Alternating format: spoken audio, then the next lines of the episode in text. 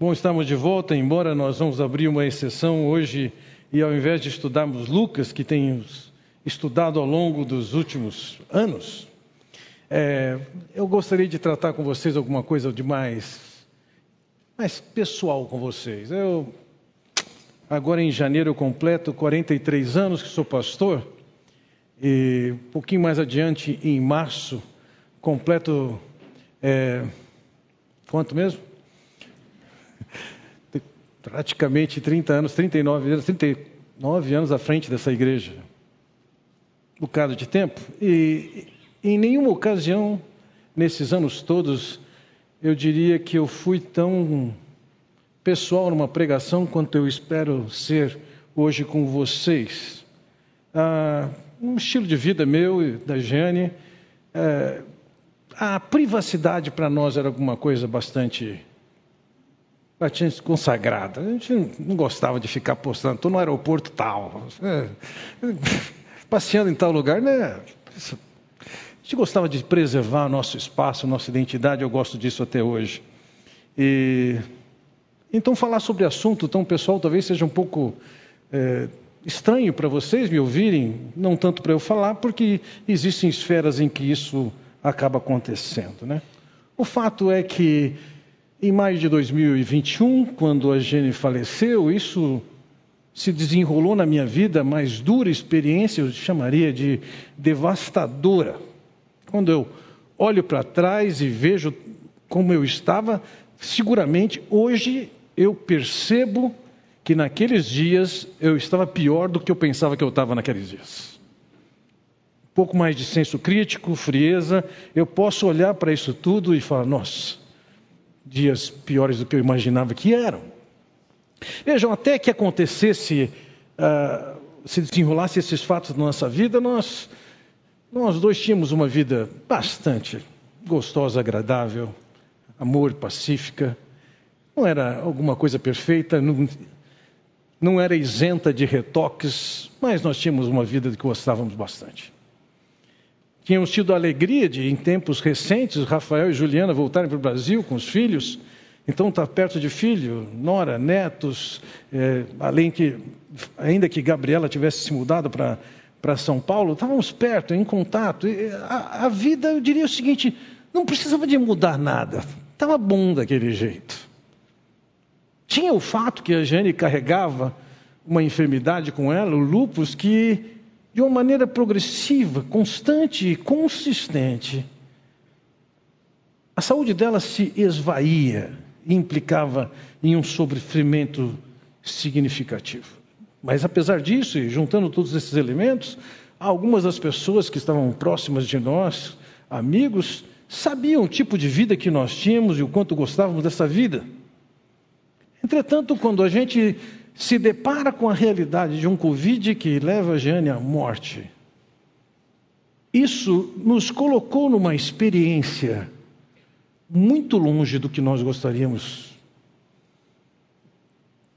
Tenho certeza disso, que para Jane isso tudo foi muito tranquilo, muito bom. Aliás, me recordei hoje pela manhã que quando nós conversávamos sobre a possibilidade da morte de um e de outro, a minha oração por ela é que se alguém tivesse que morrer primeiro, que ela morresse primeiro, porque ia ser duro ficar sozinho. E ela dizia isso mesmo. Não, eu espero que você morra, eu aguento sozinho. Bom, nesse incidente a gente pode dizer que eu tive mais fé do que ela. Embora eu não soubesse o tamanho do buraco que eu estava entrando. Então, o fato em si trouxe um tremendo susto, perplexidade, perdi bastante o, o rumo. E lembro que em certa ocasião sentei com Oswaldo e falei para ele: estou pensando em sair da liderança da igreja. Não tenho condições de olhar para frente e dizer para onde nós vamos, eu não consigo olhar para frente. Veja, uma situação que o contraria pode levantar tantos sentimentos, tantos pensamentos, e como é que nós devemos agir com isso? Eu gostaria de projetar para vocês um pouquinho de tempo, um pouco mais de um minuto, do filme Somos Todos Iguais, que lida com uma situação semelhante a essa. Veja.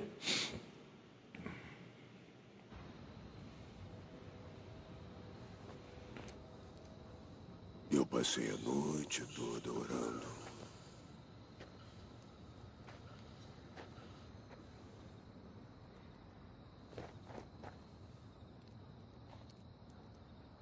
Eu pedi muito a Deus a cura dela. E também perguntei o porquê. Por que fez isso com uma mulher que não fez nada além de ser uma serva fiel? Fazendo o que pediu, ajudando gente. Isso não faz nenhum sentido para mim. Mas de vez em quando, eu vejo uma estrela cadente cruzando o céu negro. Ela brilha num minuto e desaparece no outro. Eu não entendia porque não conseguia ver aonde ia. Acho que Deus estava me dando uma lição sobre a senhora Debbie. E a Bíblia diz: Deus colocou cada estrela no céu. E para cada uma delas ele deu um nome. Se uma acabasse caindo do céu, também seria vontade dele. Talvez a gente não consiga ver onde vai parar. Mas Deus consegue.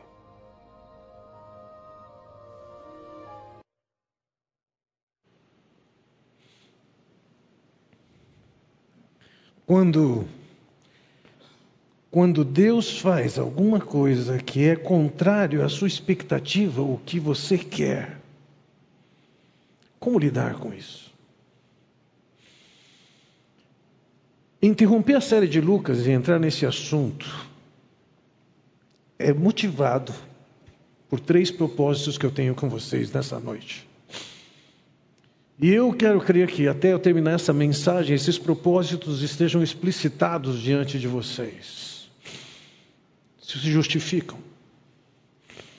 Mas antes eu gostaria de considerar alguma coisa, inclusive na passagem que foi mencionada no filme de Isaías 45, que diz o seguinte: Ai daquele que contende com seu Criador, daquele que não passa de um caco entre os cacos no chão. Acaso o barro pode dizer ao oleiro o que você está fazendo? Será que a obra que você faz pode dizer, ele não tem mãos? Pode um pedaço de barro dizer para o oleiro o que, que ele deve fazer ou não, como é que ele deve fazer? É inaceitável, é absurdo. E ele compara a ação de um pedaço de barro falando com seu oleiro, como se um caco de barro, que somos nós, falássemos com Deus. O que é que ele tem que fazer? Assim diz o Senhor, o Santo de Israel, o seu Criador, a respeito de coisas vindouras. Você me pergunta sobre meus filhos ou me dá ordens de coisas. Desculpe, desculpe, me dá ordens sobre o trabalho de minhas mãos? Você vai questionar ou me dar ordens sobre o que eu faço na vida dos meus filhos?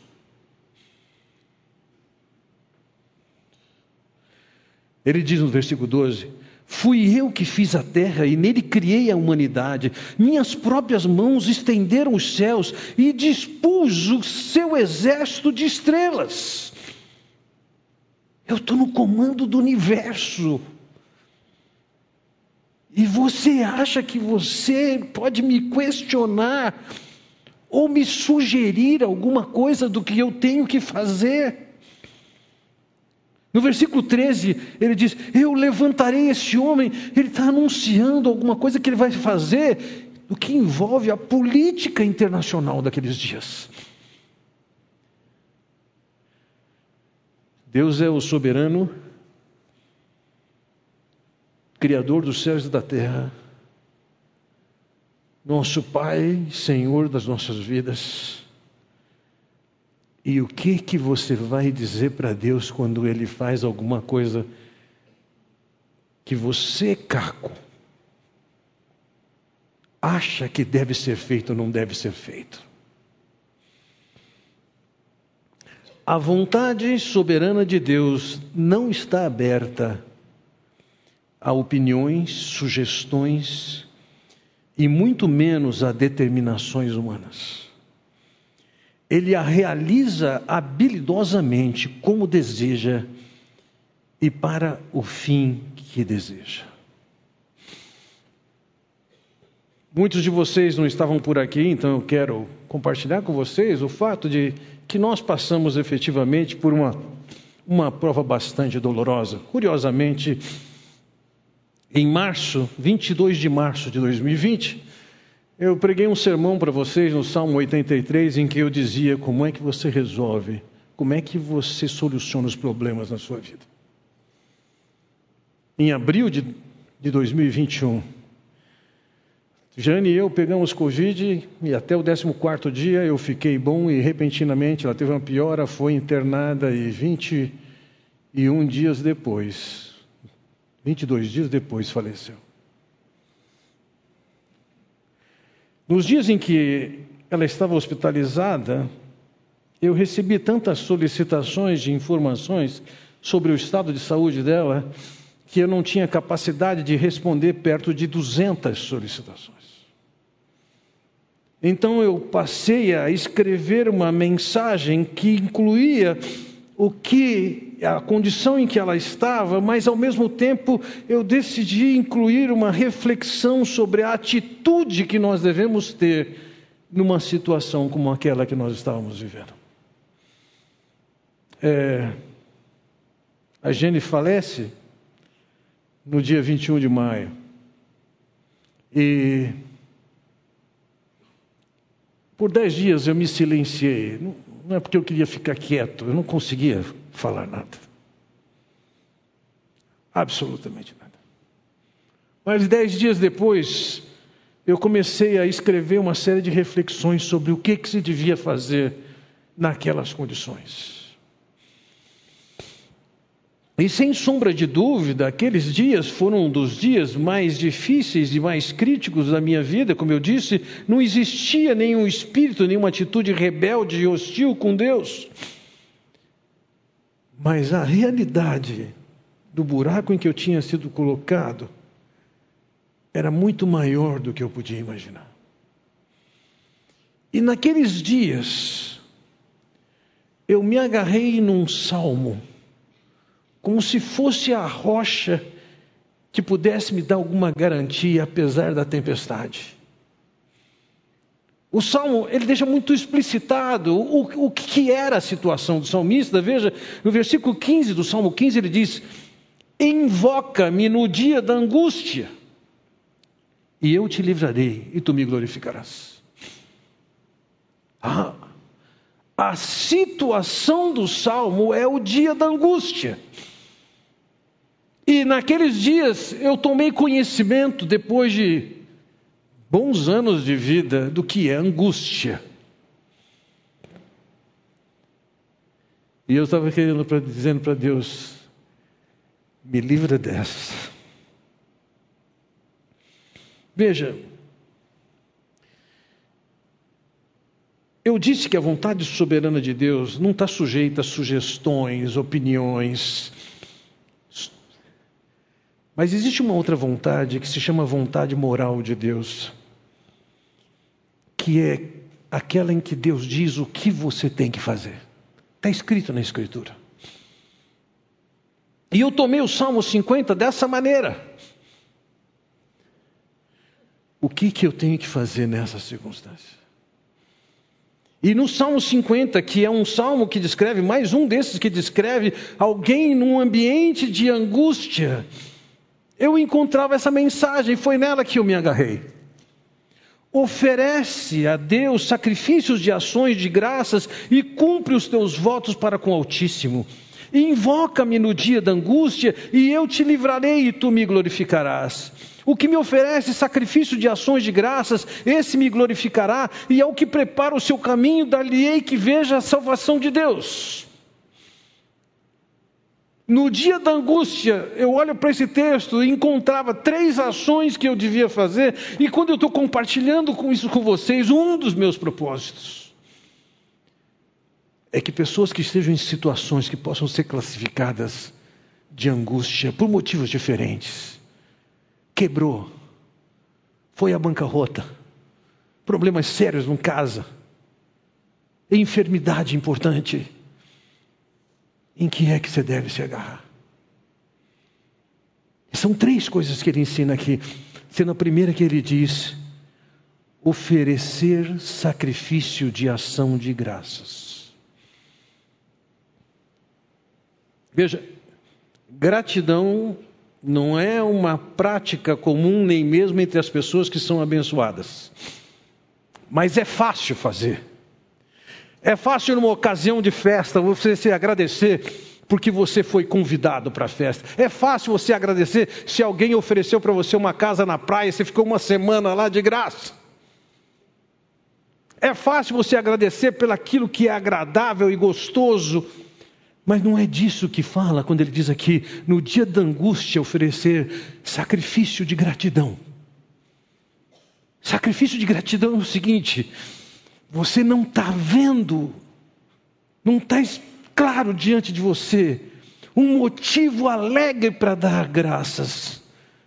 Então você o faz em forma de sacrifício. No meu caso, eu não podia entender aquela situação toda. Eu sabia que era a vontade soberana de Deus, eu sabia que não tinha nada a reclamar daquilo, mas o coração estava quebrado destruído.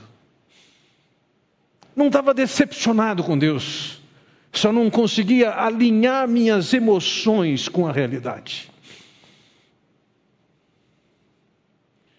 Naqueles dias, eu me prendi em quatro expressões sacrificiais de gratidão a Deus.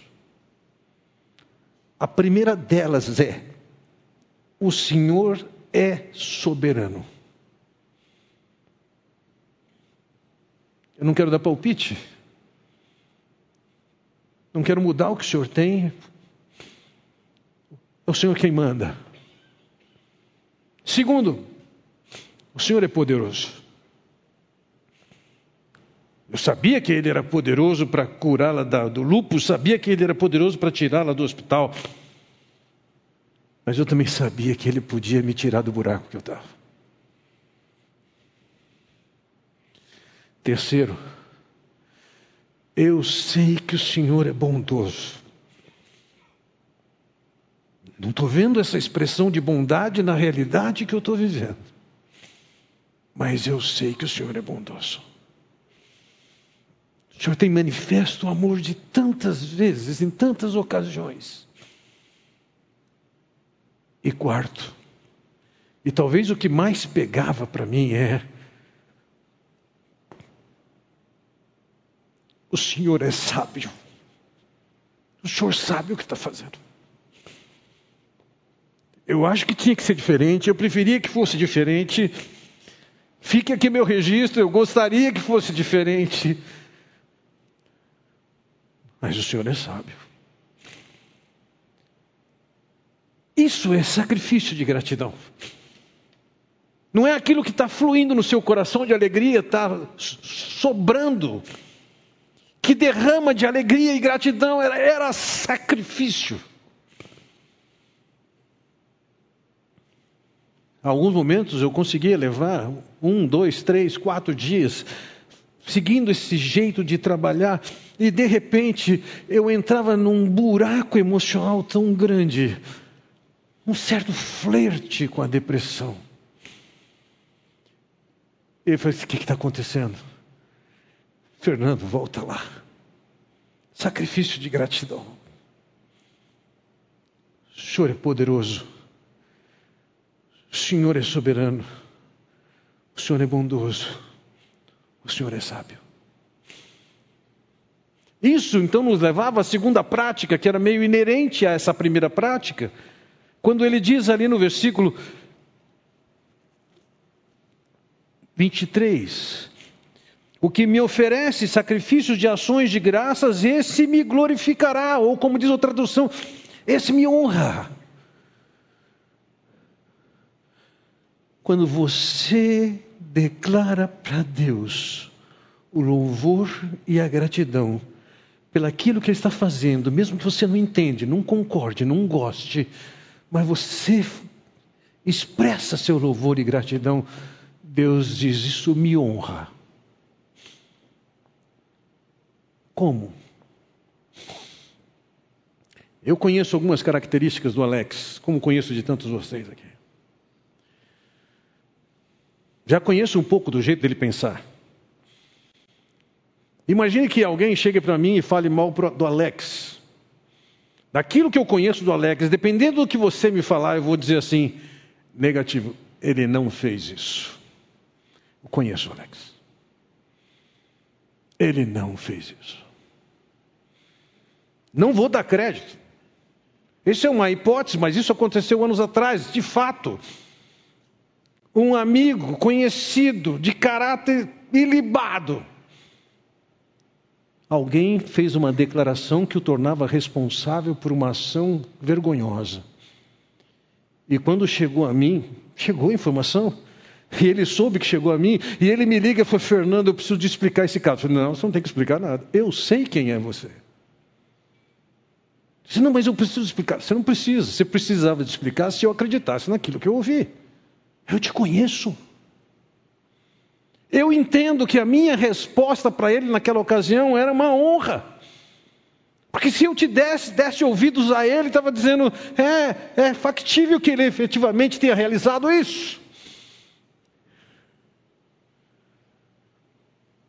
Quando eu faço o meu sacrifício de louvor a Deus, eu posso não enxergar o que está acontecendo aqui, eu posso não enxergar detalhes da situação, mas à luz daquilo que eu posso enxergar mais amplo, eu enxergo que tem um Deus bondoso, soberano, todo-poderoso e sábio. E eu falo isso para Deus ao invés de murmurar, de reclamar, de me queixar. Deus está dizendo: você me honra desse jeito. Eu me sinto honrado quando você faz isso.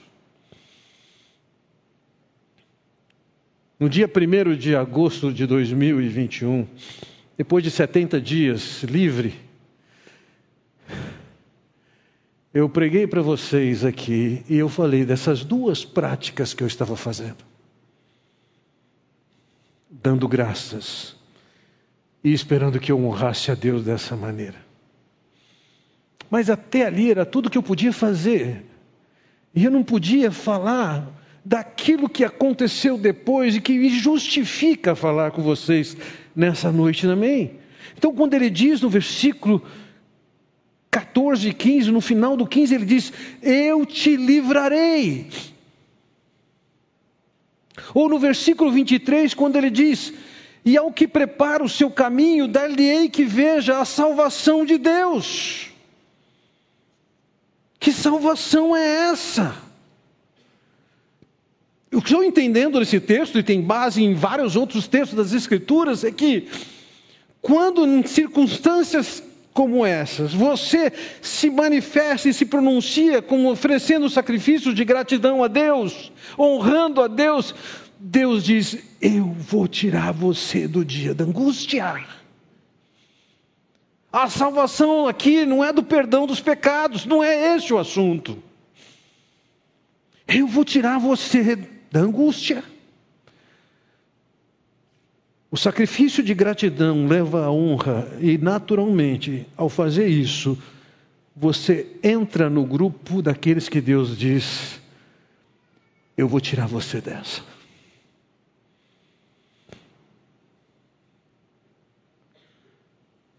Vejam, alguns de vocês, eu me lembro de olhar para mim e falar assim, Fernando, não, você está sendo bastante forte nessa situação.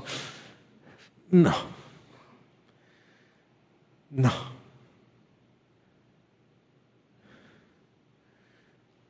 Eu, em alguns aspectos, eu fui perseverante.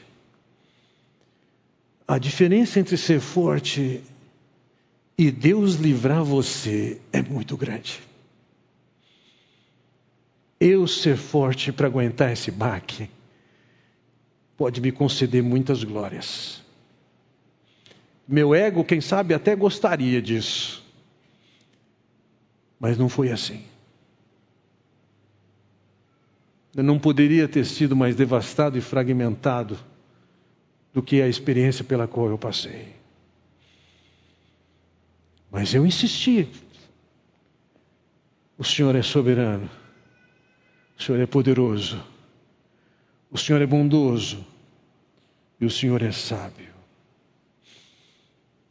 Entenda, quando você passa numa situação de crise, olhando da perspectiva de Deus, você precisa de entender qual é o propósito dele. Por exemplo, em Deuteronômio capítulo 8, versículo 16, ele fala por que, que nós, que o povo de Israel passou pelo deserto. E o sustentou no deserto com maná, que os seus antepassados não conheciam, para humilhá-los e prová-los, a fim de que tudo fosse bem com vocês. Ué, tanto tempo no deserto para que depois acontecesse o bem. O bem é o livramento. Queria falar com vocês um pouco sobre os aspectos dessa salvação de Deus que ele apresenta no Salmo 50 em tantos lugares. Vamos dar uma caminhadinha até Tiago, em que Tiago diz o seguinte: Meus irmãos, tende por motivo de toda alegria o passardes por várias provações, sabendo que a aprovação da vossa fé, uma vez confirmada, produz perseverança. Tem motivo de alegria o passar por provações, em alguns momentos, em toda aquela angústia, eu podia dizer para o Senhor: eu quero estar alegre, mas eu preciso do Senhor. Agora eu sei que o Senhor tem um propósito. Não enxergo nada. A vida estava boa do jeito que estava. Mas ele diz aqui: a vossa fé, uma vez confirmada, produz perseverança. A experiência do luto e lembra o primeiro viúvo com quem eu conversei depois da morte da Jeane, ele me disse o seguinte: saiba, ninguém, ninguém que não tenha passado por, pela experiência do luto, sabe o que é essa experiência. Uma das coisas mais angustiantes nessa experiência é a perda de perspectiva de futuro. Me sentia na minha vida como dentro do carro, olhando para retrovisores, mas não conseguia olhar para frente. Era isso que me fez pensar. Não posso estar à frente da liderança dessa igreja. Mas ele diz: essas situações críticas, elas acabam produzindo perseverança. Veja o que ele diz em Romanos capítulo 5, e não somente isso, mas também nos gloriamos nas próprias tribulações, sabendo que a tribulação produz perseverança, e a perseverança, experiência, experiência, esperança. Veja, a tribulação pela qual passa produz perseverança, experiência e esperança. A condição que eu estava naquela ocasião era: eu não precisava daquela perseverança toda, agora eu preciso na minha maneira de pensar, eu não precisava daquela experiência, mas Deus entendia que eu precisava. Eu tinha esperança antes, mas agora que as coisas mudaram de maneira tão drástica, a esperança, a visão de futuro foi embora. Cabe dizer que nessa época, foi, tive o primeiro contato com a Carmo, que havia vivido essa experiência oito anos antes, e ainda que o luto possa afetar as pessoas de uma maneira diferente, você ter passado por isso, você entende, você lê, tem uma certa sensibilidade e percepção. E conversar com ela foi interessante para mim em termos de isso ser como uma forma de uma alavanca que me fazia pensar em futuro. Inicialmente com ela e posteriormente na vida como um todo. Vejam, voltamos para Tiago, no versículo 4 ele diz: Ora, a perseverança deve ter ação completa para que sejais perfeitos e íntegros em nada deficientes. A situação crítica exige perseverança. uma vez que existe a perseverança, vai viver uma nova experiência e vai desenvolver esperança. Mas ele diz: para quê? Para que sejais perfeitos e íntegros, em nada deficientes. Antes de mais nada, cabe lhes dizer: ainda que minha vida fosse muito boa, eu não me achava perfeito de maneira nenhuma.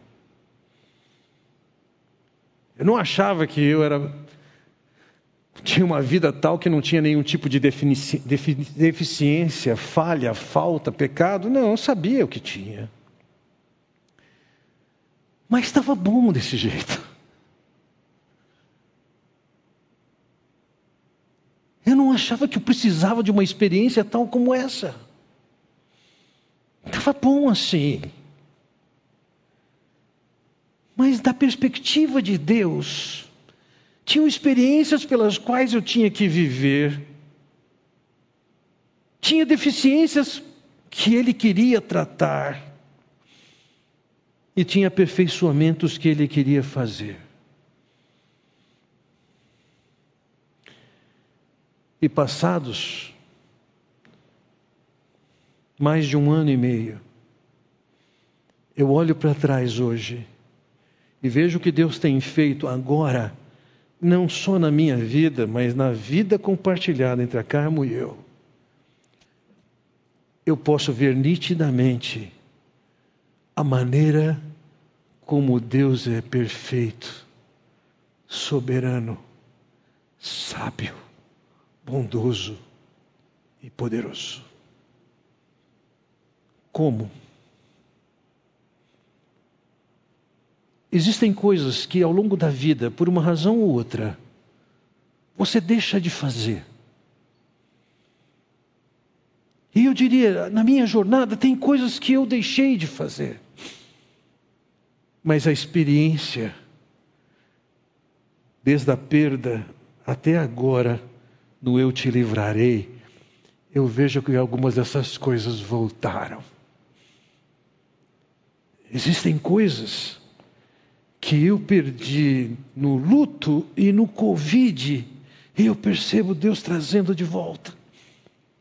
E pasmem, existem coisas que eu nunca tive e que Deus está jogando no meu colo.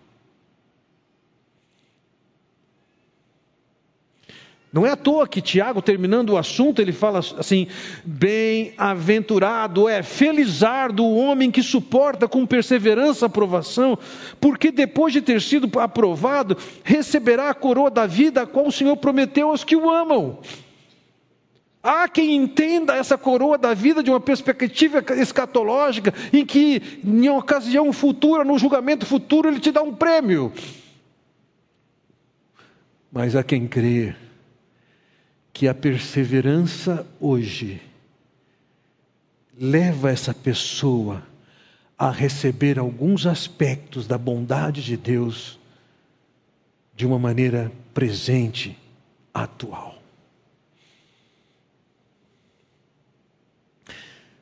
Nessa conduta, minha vida e com a Carmo,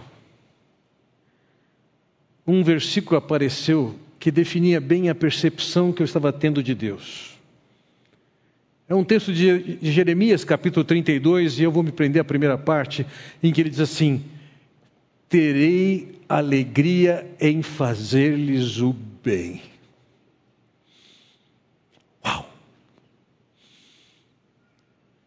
Deus tem alegria em fazer o bem para mim, para nós.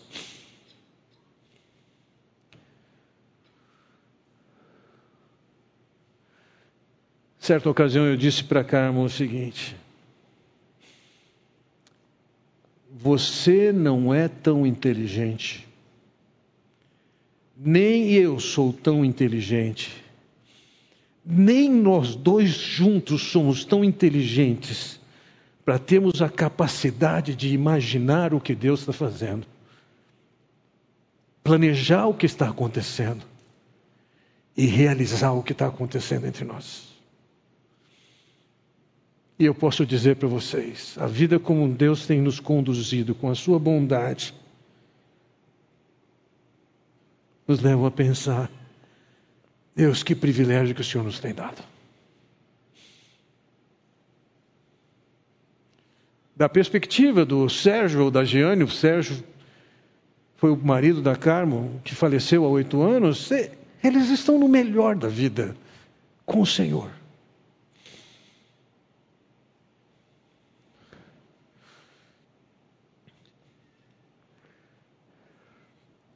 Vejam, eu falei inicialmente da vontade soberana de Deus, que é aquela vontade que Deus tem e que Ele vai fazer, e fim de papo.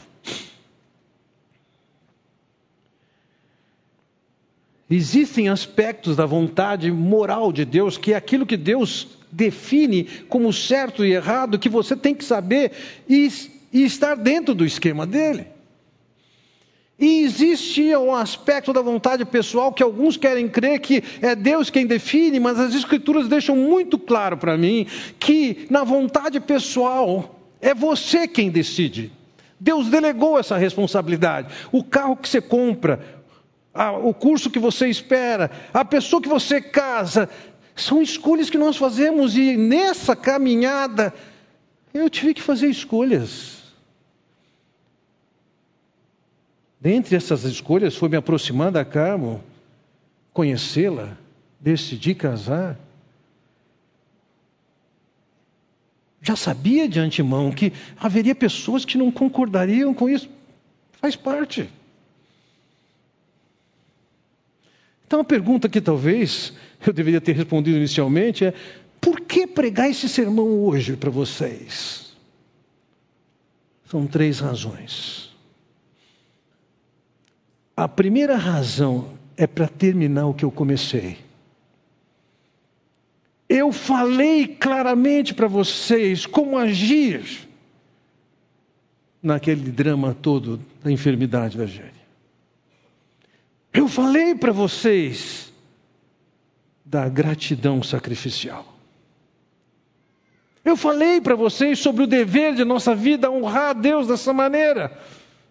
Mas a última vez que eu falei sobre esse assunto com vocês, dia 1 de agosto do ano passado, não tinha nada para falar ainda sobre a salvação de Deus. Então, separar esse dia 4 para falar com vocês sobre isso, era para terminar aquilo que eu comecei.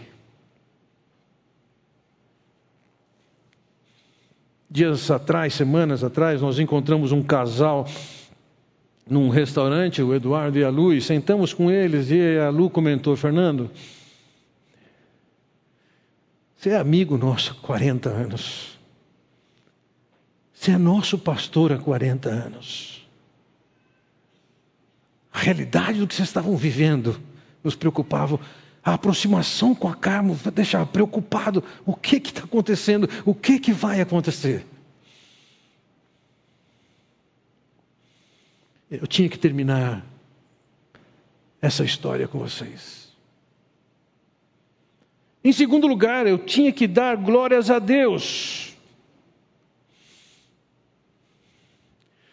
Porque eu sei que a maneira como eu estou, como o Carmo e eu estamos, não é resultado de uma ação humana puramente.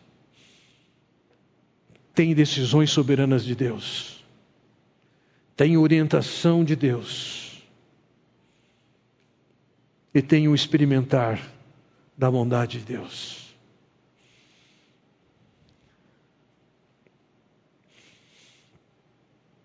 Vejam, o que nós estamos provando agora não é produto humano.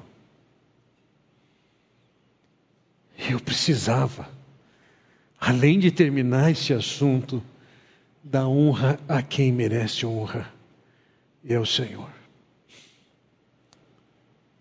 Nesse processo de toda a minha vida, eu comecei a enxergar e algumas vezes analisar a minha vida dentro de um tabuleiro. Um tabuleiro de xadrez em que tem tantas peças, tem dois jogadores. E começar a olhar para a minha vida e ver na história o que tem acontecido e eu percebo o quanto Deus, na sua providência, tem conduzido esse jogo. E sabe, se você já estudou um pouquinho de xadrez, você pode encontrar partidas que um grande mestre sacrifica uma peça importante para aquilo que ele quer fazer depois.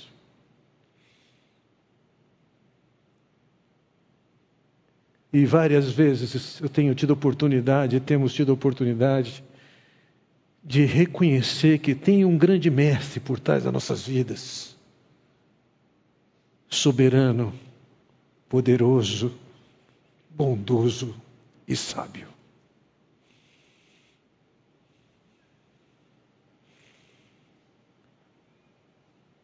Ainda que eu acredite e, e facilmente defender isso nas Escrituras, que é uma série de decisões pessoais, escolhas pessoais, que Deus delegou para nós.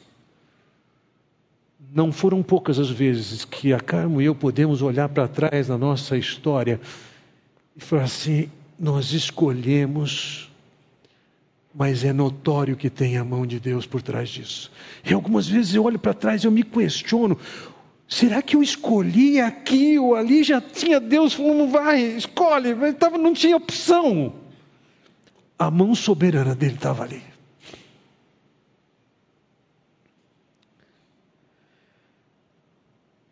Em terceiro lugar, a razão de pregar isso para vocês é que, além de Deus ser absolutamente soberano, sábio, bondoso e poderoso, ele nos faz viver experiências que possam ser úteis para outras pessoas. Paulo diz em 2 Coríntios 1,4: é Ele que nos conforta em toda nossa tribulação para podermos consolar os que estiverem em qualquer angústia com a consolação com que nós mesmos fomos contemplados por Deus.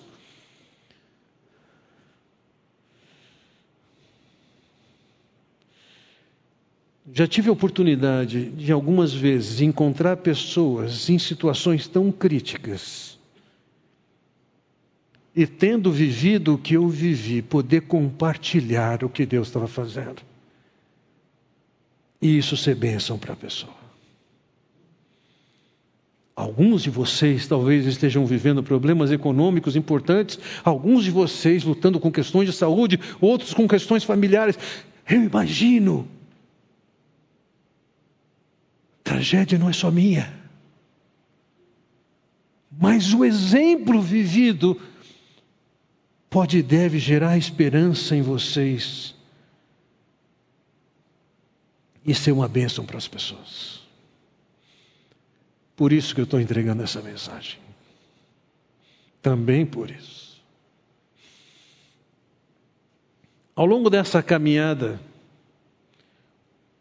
Houve momentos bastante pesados e difíceis. E eu acabei me prendendo algumas coisas, me prendi no Salmo 50, me prendi num certo momento em Jeremias. Mas também nesse tempo houve uma música que foi ouvida, os mais antigos vão entender, quase que o disco furou de tanto que a agulha passou em cima dela. Essa música não foi traduzida, e nem sei se eu queria que fosse traduzida, mas eu queria compartilhar com vocês essa música hoje. Fiquem tranquilos, eu não vou cantar. Para quem tem limitações com a língua, nós vamos ter uma legenda. Acompanhe isso, por favor.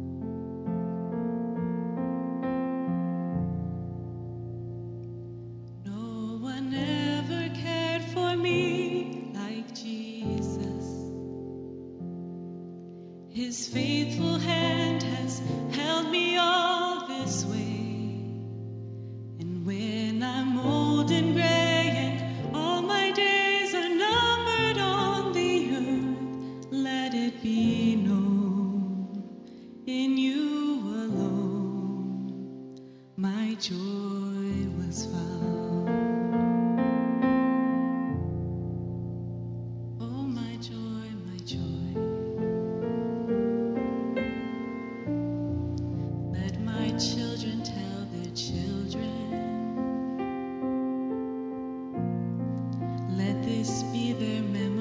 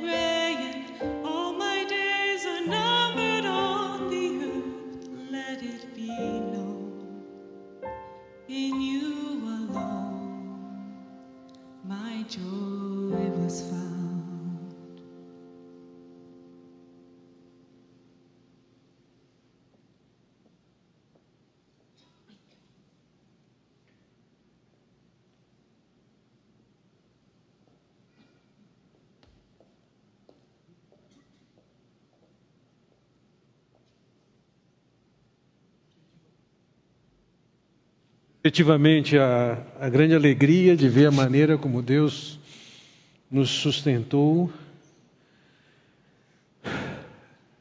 é algo impressionante. Entretanto, muito daquilo que Deus fez também envolveu pessoas diretamente. Além de não esperar passar pela circunstância em que eu passei, é, eu não poderia esperar que meu filho, Nora, minha filha, genro, se tornassem baluartes emocionais para mim. Como pai, não esperava isso. Mas isso foi fundamental. Tantos de vocês se preocuparam, tantos de vocês oraram. Alguns de vocês se atreveram a se envolver comigo. Eu lembro de fazer caminhadas com o Fernando de até 23 quilômetros numa só. Eu me lembro de você, Pepe, você, Liu, que talvez não tenham deixado um dia sem saber como é que eu estava. Eu me lembro quando Vila e Maria me convidaram para almoçar e disseram, Fernando, você tem que casar logo.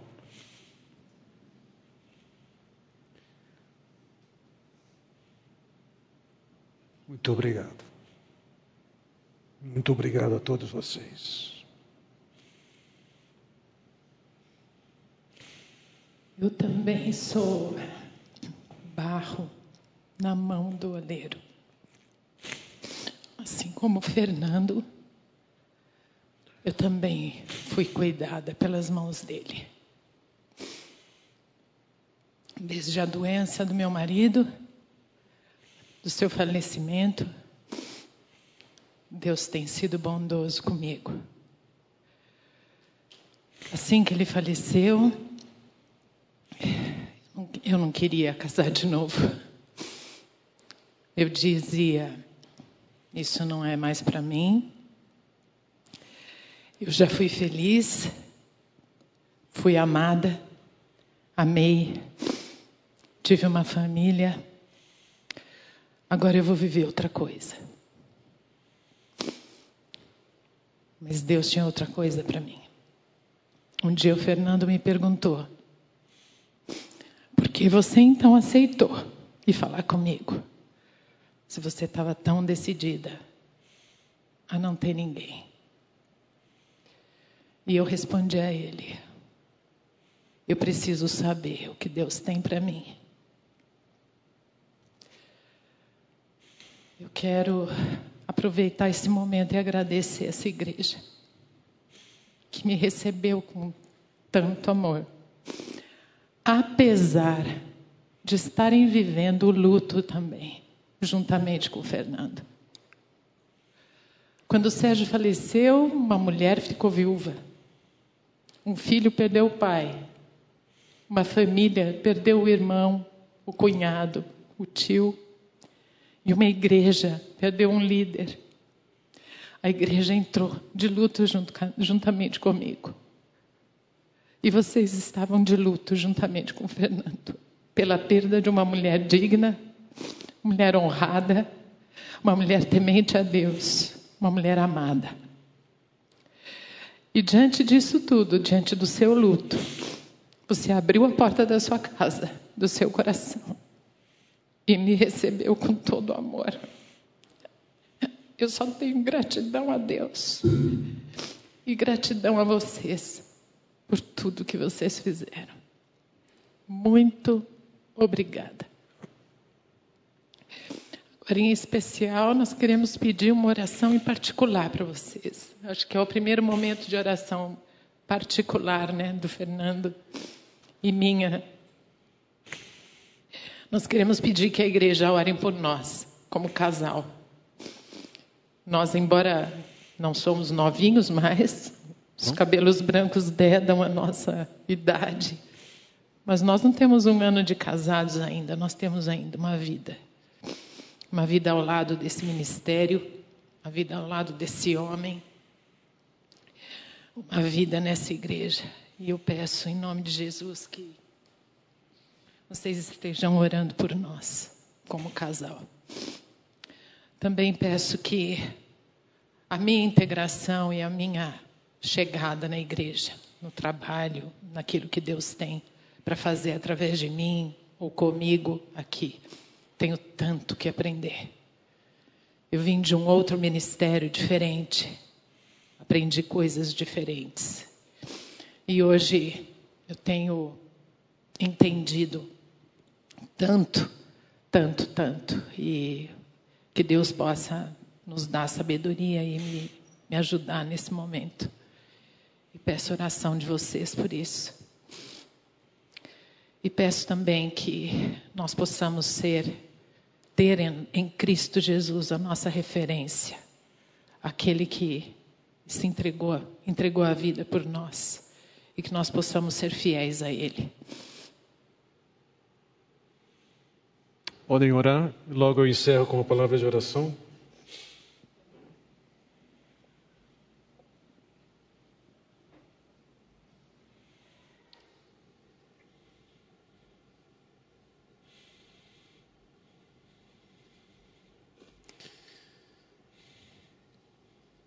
Nós sabemos, ó oh Pai, que o Senhor é totalmente poderoso, soberano, bondoso e sábio. Somos gratos pela maneira como o Senhor tem conduzido até aqui as nossas vidas. Gratos, pois sabemos que nós estamos nas mãos de quem pode e quer nos fazer o bem. Trabalhe em nossas vidas, na vida de todos nós, nos levando a sermos as pessoas os casais que o Senhor quer que sejamos. Trabalhe em nossas vidas, ó Pai, para que possamos ser instrumentos nas tuas mãos para fazermos, realizarmos aquilo que o Senhor tem para nós. Eu oro no nome de Jesus. Amém. Obrigado, Deus abençoe a todos.